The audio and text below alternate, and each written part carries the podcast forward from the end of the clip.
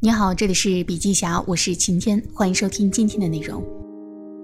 一八年被认为是产业互联网概念爆发的一年，各大互联网巨头纷纷布局 To B 领域。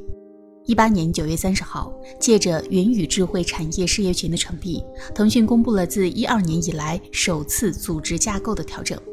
腾讯 CEO 马化腾公开宣称将全面拥抱产业互联网，并称腾讯将借此迈进下一个二十年。紧接着，阿里巴巴发布飞龙工业互联网平台，利用大数据、云计算、物联网助力制造业变革，将目光也瞄准了 To B 市场。随后，百度也宣布组织架构的调整，将智能云事业部升级为智能云事业群组，承载 AI To B 的发展。除了 BAT 纷纷完成组织架构调整，向 B 端进发以外，实际上，京东、美团、小米几乎所有互联网巨头都在重新评估 B 端的价值。首先，C 端的流量红利见底。过去的几十年里，国内外的互联网巨头基本都诞生于搜索、社交、电商、衣食住行等生活和消费领域。那时候的互联网也被称作消费级互联网，也就是 To C。但是近年来，人口红利逐渐消失。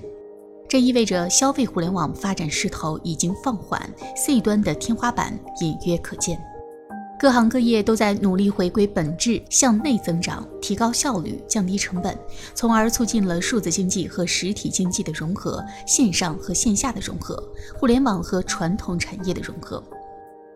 第二个原因就是 B 端是更为广阔的蓝海。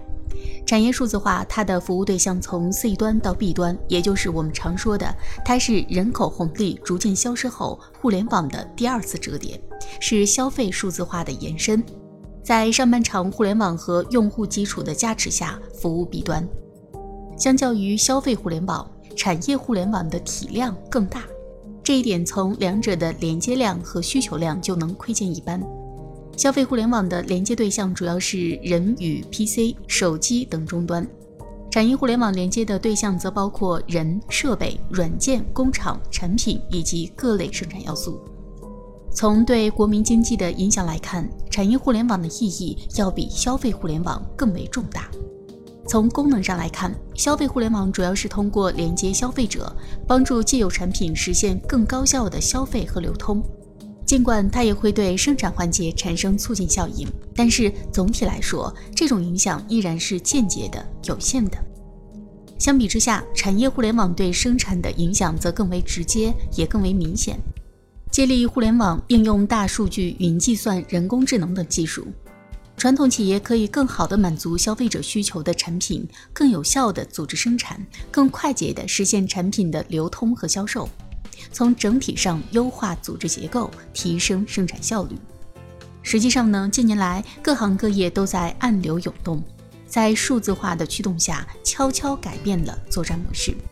根据第三方权威数据统计，到二零年，中国约有百分之六十以上的企业会把数字化转型作为头等大事或者是首要任务来看待。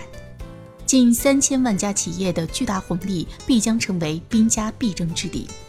如果说 To C 已经成为红海，那么产业互联网所在的 B 领域则是更广阔的蓝海。